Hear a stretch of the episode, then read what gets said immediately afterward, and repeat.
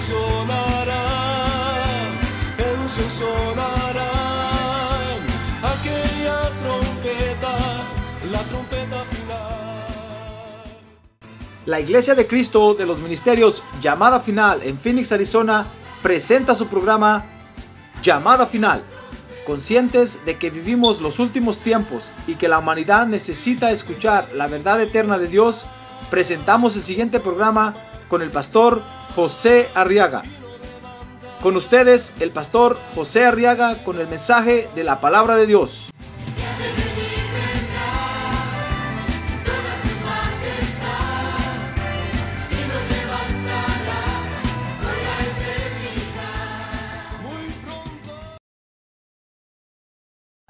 Vamos a meditar en la palabra de Dios, en el libro del profeta Daniel o en el libro de Daniel capítulo 3. Vamos a leer los versos 16, 17 y 18. Gloria a Dios. ¿Dice usted gloria a Dios? Muy bien, dice la Biblia entonces, Daniel 3:16, que Sadrach, Mesach y Abednego respondieron y dijeron al rey Nabucodonosor, no necesitamos darte una respuesta acerca de este asunto. Ciertamente nuestro Dios, dice el verso 17, a quien servimos puede librarnos del horno del fuego ardiente. Y de tu mano, oh rey, nos librará. Pero si no lo hace, verso 18, oiga lo que dijeron estos hijos de Dios. Pero si no lo hace, has de saber, oh rey, que no serviremos a tus dioses, ni adoraremos la estatua de oro que has levantado. Amén. Amén. Oremos por estas peticiones. A ver, levante su mano en alto. Padre, ahora ponemos delante de ti nuestras peticiones, Señor, y te rogamos que las atiendas, por favor, y que las resuelvas. Glorifica tu nombre, porque tú has sido nuestro Dios, nuestro refugio en cada generación a ti te hemos buscado, Señor, y tú nos has levantado. Gracias te damos porque tú siempre nos escuchas. A ver, levante su mano y dígale, Padre, gracias. Porque tú siempre me escuchas y glorificas tu nombre. En el nombre de Jesucristo. A ver, digan el nombre de Jesucristo. Amén y amén. Muy bien, siéntense hermanos, por favor. Gloria a Dios. Muy bien, fíjese que estando en un país extraño. Tres hijos de Dios, dice aquí el relato de la Biblia que acabamos de leer, un día se metieron en un problema. Porque resulta que el, gobernante de ese país hizo unas leyes. Y estos tres hijos de Dios no, no las quisieron obedecer. Y entonces dice ahí la Biblia que fueron sentenciados a morir a morir quemados en un horno de fuego. Y cuando les preguntaron acerca de su última decisión, porque los versos que leímos es cuando el rey les está preguntando, fíjese que de toda la nación, de todo ese imperio, solo esos tres no se postraron a adorar la estatua. Entonces el rey, el rey se asustó, porque dijo, ¿cómo es posible que de tantos millones de habitantes solo tres no adoren la estatua? Porque el asunto, la ley decía que había que adorar una estatua que el rey había hecho. Porque al rey se le dio la gana hacerla y dio la orden que todos la adoraran. Y entonces el rey les, les preguntó acerca de su última decisión. Dice ahí, dice ahí el verso, el verso 17, el verso 16 que los, los, muchachos, estos creyentes, les dijeron, no necesitamos darte una respuesta acerca de este asunto, rey. Porque el rey les dijo, miren, van a, van a morir en la hoguera. Mejor adoren la estatua. Y entonces estos jóvenes le dijeron, no, no tenemos que, ni, ni tenemos que responderte. Porque el, Dios a quien servimos, dice el verso 17. Oiga lo que, lo que respondieron estos hijos de Dios. El Dios a quien servimos puede librarnos, puede librarnos del, horno de fuego, lo puede apagar. Ah, gloria a Dios, gloria a Dios. Miren lo que respondieron estos jóvenes, hermano. Le dijeron, mira, rey, ni nos preguntes en otras palabras. Porque el Dios al que servimos puede apagar el horno de fuego, nos puede librar. Nos puede librar. Ahora, esta respuesta, quiero que vea esta mañana conmigo, hermano, que esta respuesta que dieron Sadrach, Mesach y Abednego, esos fueron los nombres que les pusieron. Ellos tenían tres nombres hebreos. Pero cuando llegaron a Babilonia, en el sistema babilónico en el que entraron, les pusieron esos nombres, que eran nombres de los dioses de los babilónicos. Así como usted hoy se llama María, José, Jesús, María, José. Así como usted hoy se llama eh, Pedro, Juan. Yo no sé qué otro nombre le pudieron haber puesto en honor a algún dios. Júpiter, Saturno, Venus. Pues entonces, esta respuesta que estos dieron, hermano, quiero que vea conmigo esta mañana, le decía, que no era más que la forma de cómo era que ellos conocían al Señor. ¿Y quiere saber cómo lo conocían? Ah, no. Ya no voy a predicar mejor, hermano. Usted no me anima. ¿Quiere saber cómo, cómo, cómo lo conocían? Ah, ahora sí, gloria a Dios. Lo conocían como el Dios que es soberano. Ah, gloria a Dios. Nuestro Dios es un Dios soberano. A ver, diga, mi Dios es un Dios soberano. No está diciendo ninguna mala palabra, no tenga pena. Porque soberano o soberanía, fíjese que es la autoridad en la que reside el poder. Y soberano es, quiere decir que se gobierna a sí mismo, pues, sin estar sometido a otro. O sea que lo que decimos nosotros al decir nuestro Dios es soberano, lo que estamos diciendo es que Él es la máxima autoridad. Arriba de Él no hay otra autoridad. Ah, gloria a Dios, Él es el Rey de Reyes y el Señor de Señores.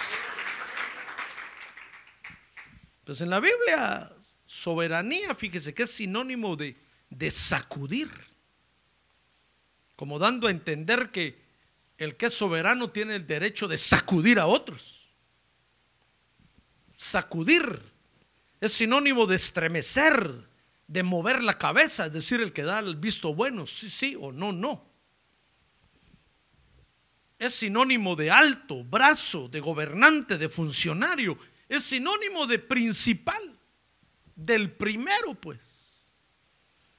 Ahora cuando se trata de Dios, fíjese, dice el Salmo 135, verso 6, que la soberanía es un atributo divino de Dios. Vea conmigo el Salmo 135, dice el verso 6, que todo cuanto el Señor quiere, lo hace. En los cielos y en la tierra. En los mares y en todos los abismos. Porque Él es Dios. Por supuesto que cuando está diciendo ahí que todo cuanto el Señor quiere, lo hace. Lo está, hay que entenderlo en el contexto, pues. No, no está diciendo que Dios hace lo que se le da la gana cuando quiere y porque se le... No, no, no, no. Él hace lo que quiere con un propósito. Él hace lo que quiere porque sabe lo que está haciendo, pues.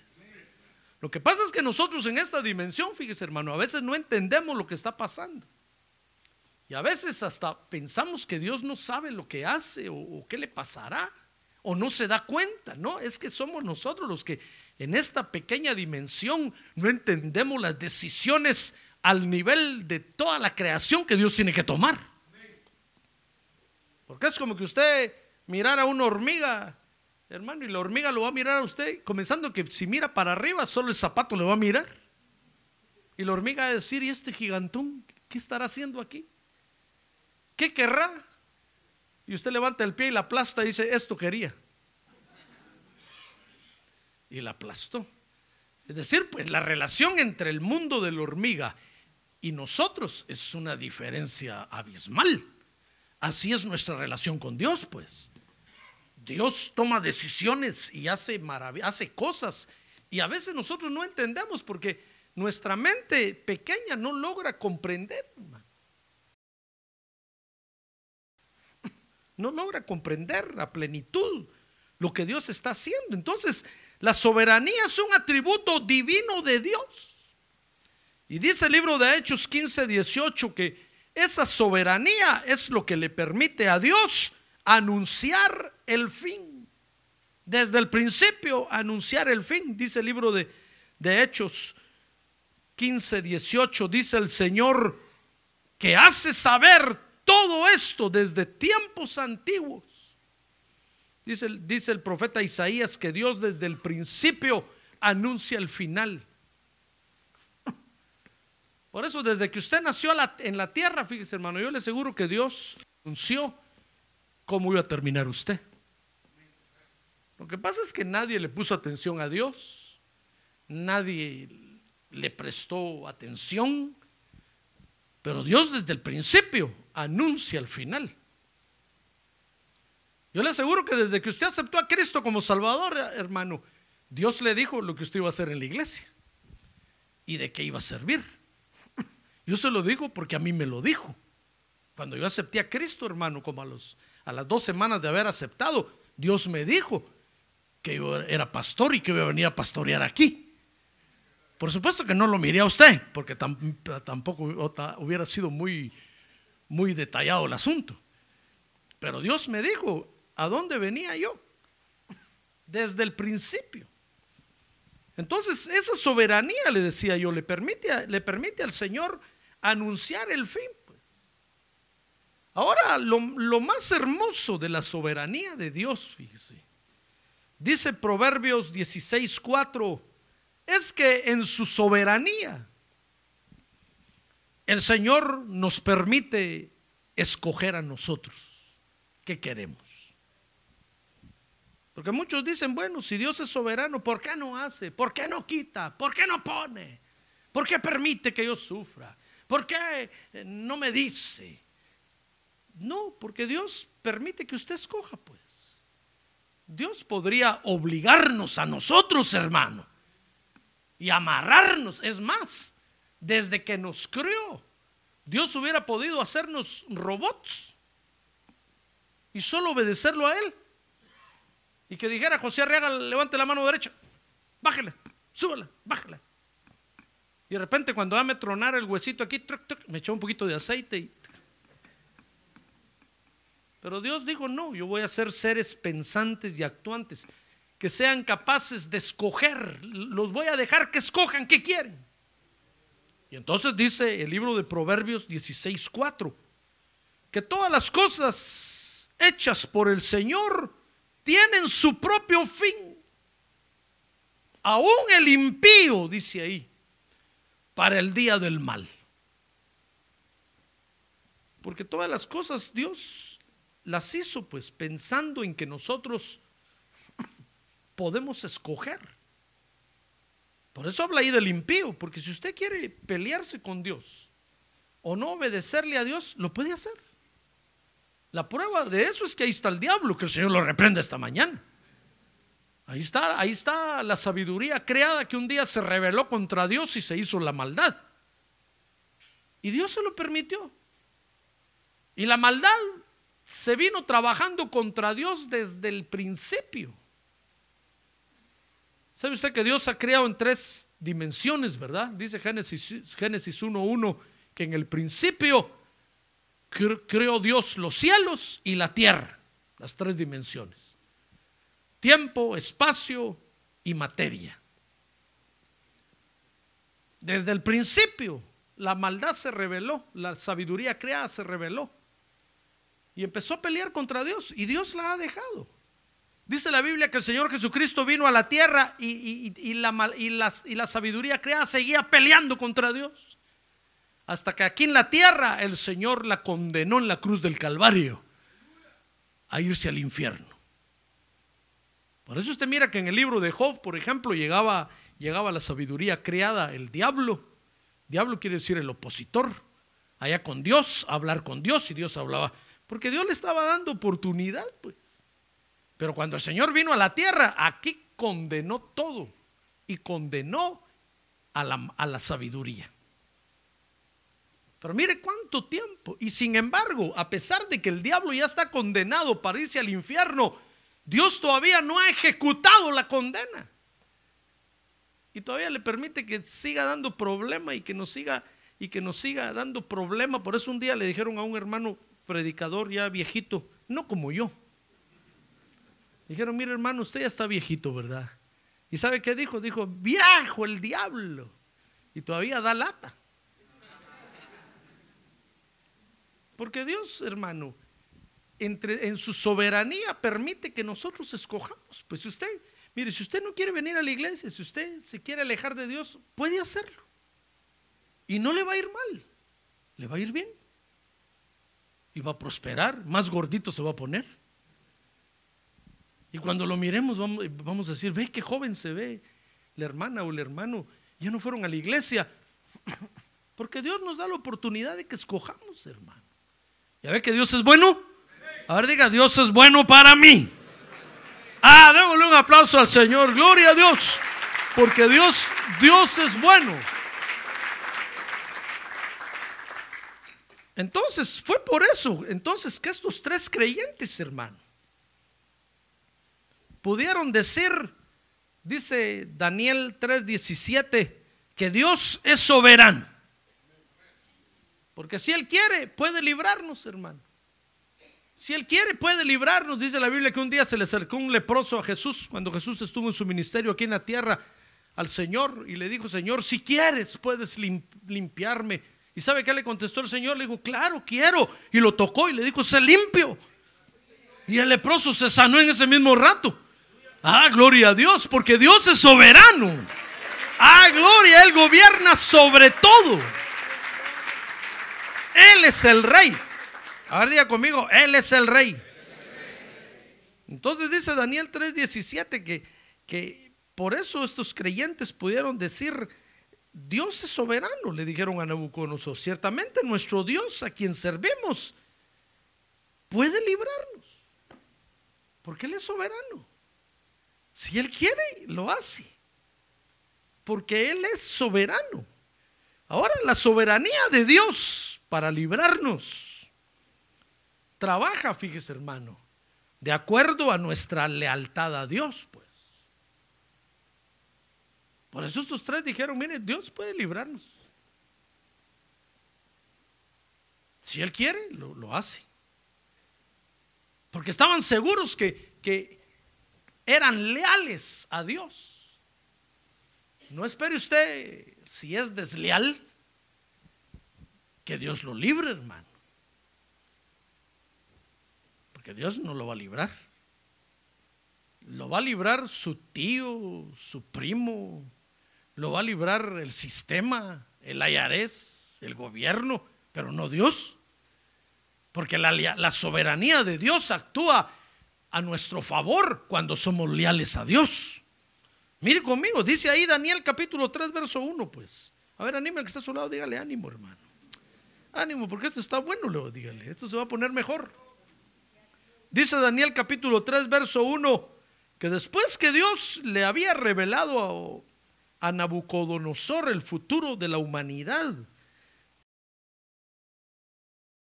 Lea conmigo, dice 3.1 que el rey Nabucodonosor hizo una estatua de oro cuya altura era de 60 codos y su anchura de 6 codos y la levantó en el llano de Dura, en la provincia de Babilonia. Porque tal había sido la impresión de Nabucodonosor. Se recuerda que Dios le dio un sueño a, Nabu, ¿verdad? Sí, hermano, le dio un sueño y Nabucodonosor soñó una estatua grandota, que la cabeza era de oro pecho de plata, el vientre de, de, acero, las piernas de hierro y los pies de hierro con barro cocido, mezclado. Y, entonces el rey empezó a preguntar, ¿qué será ese sueño? Y dice que era un sueño tan claro en su mente que lo inquietó. Y entonces llamaron a, Daniel y Daniel le interpretó el sueño. Y tal fue la, la impresión que recibió Nabucodonosor, que mandó a hacer una estatua gigante de oro. Algunos dicen que era esa estatua que él había soñado.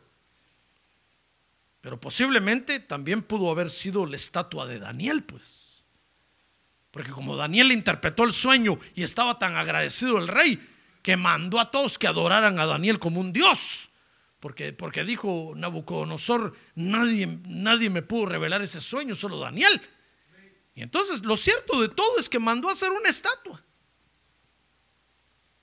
Y dice Daniel 3.7 que el rey Nabu, pues yo le digo Nabu para abreviar el nombre, hermano, porque se me traba la lengua. Se llamaba Nabucodonosor. Pero el rey Nabu dio, dio la orden de que todos adoraran esa estatua. Dice, si usted me acompaña a ver ahí, Daniel 3.7 dice, por tanto en el momento en que todos los pueblos oyeron el sonido del cuerno, la flauta, la lira, el arpa, el salterio y la gaita, y toda clase de música, todos los pueblos, naciones y lenguas se postraron y adoraron la estatua de oro que el rey Nabu había levantado. Dio la orden de que todos la adoraran. Entonces dice Daniel 3:12, fíjese,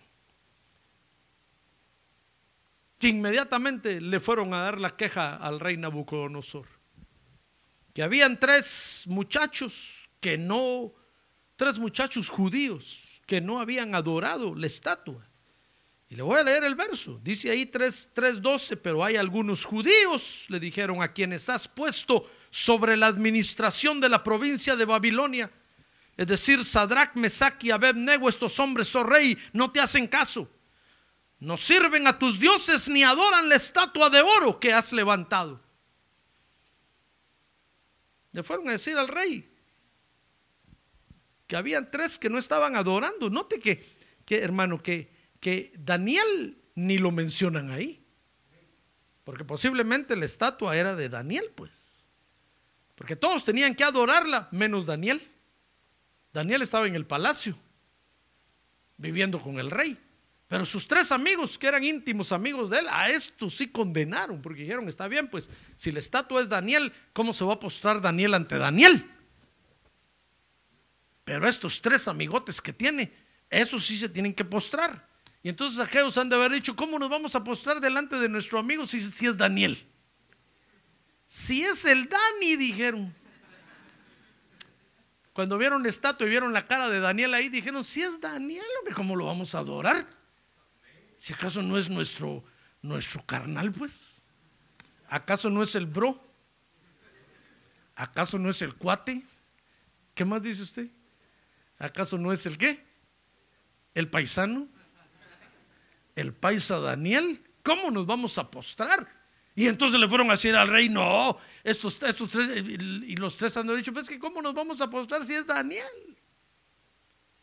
Es como que yo hiciera una estatua aquí y le dijera a usted, postres, usted dice, pastor, ¿cómo si es usted? Y yo lo conozco como es. Yo no me postro ante usted. Claro, tendría razón. Pues a estos hermanos no se quisieron postrar. Entonces dice Daniel 3:14 que el rey los mandó a llamar personalmente, personalmente en persona. Y les preguntó, dice que habló Nabu y les dijo, ¿es verdad, Sadrach, Mesach y Abednego, que no servís a mis dioses ni adoráis la estatua de oro que he levantado? Porque mira hermano, para el rey fue un susto, porque era algo tan sencillo pues. Tan sencillo como, como solo postrarse. O solo con que hubieran levantado el brazo y hubieran dicho, qué estatua tan hermosa, rey.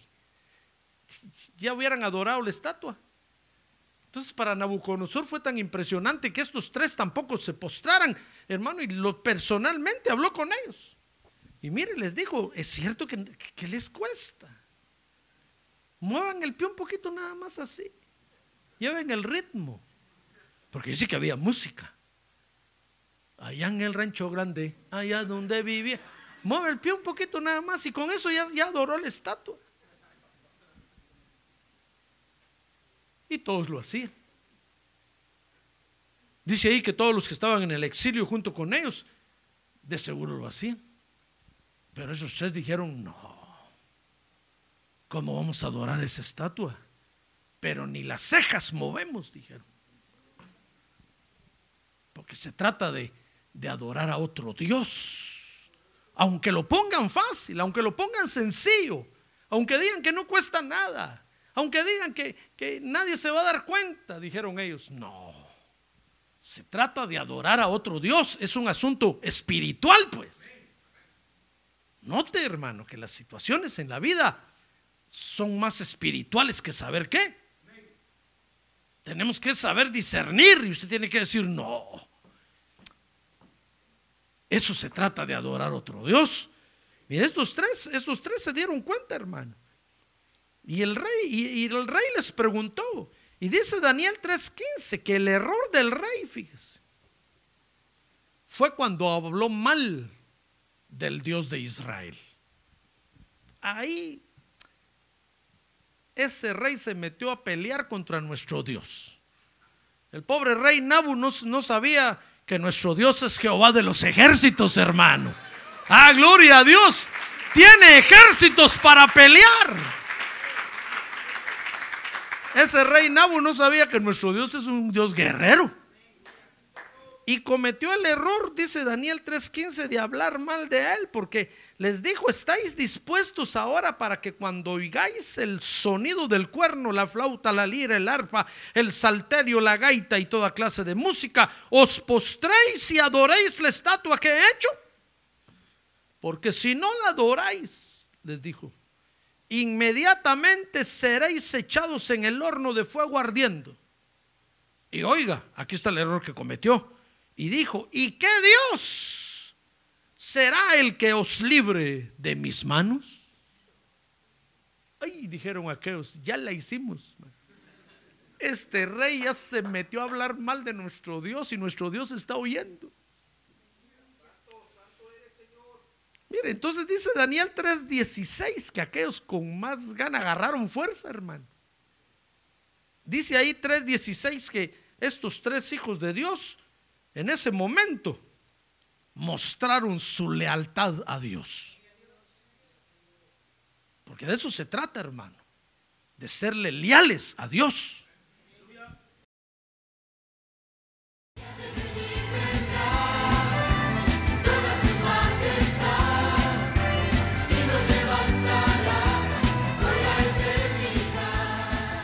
La Iglesia de Cristo de los Ministerios, llamada final en Phoenix, Arizona, cumpliendo con la comisión de Joel 2.1, presentó su programa, Llamada Final.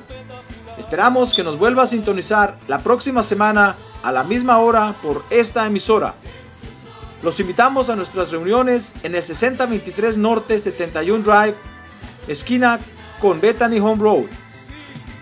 Para mayor información puede llamarnos al 623 934 1259 o visitarnos en la internet al www.llamadafinalphoenix.com.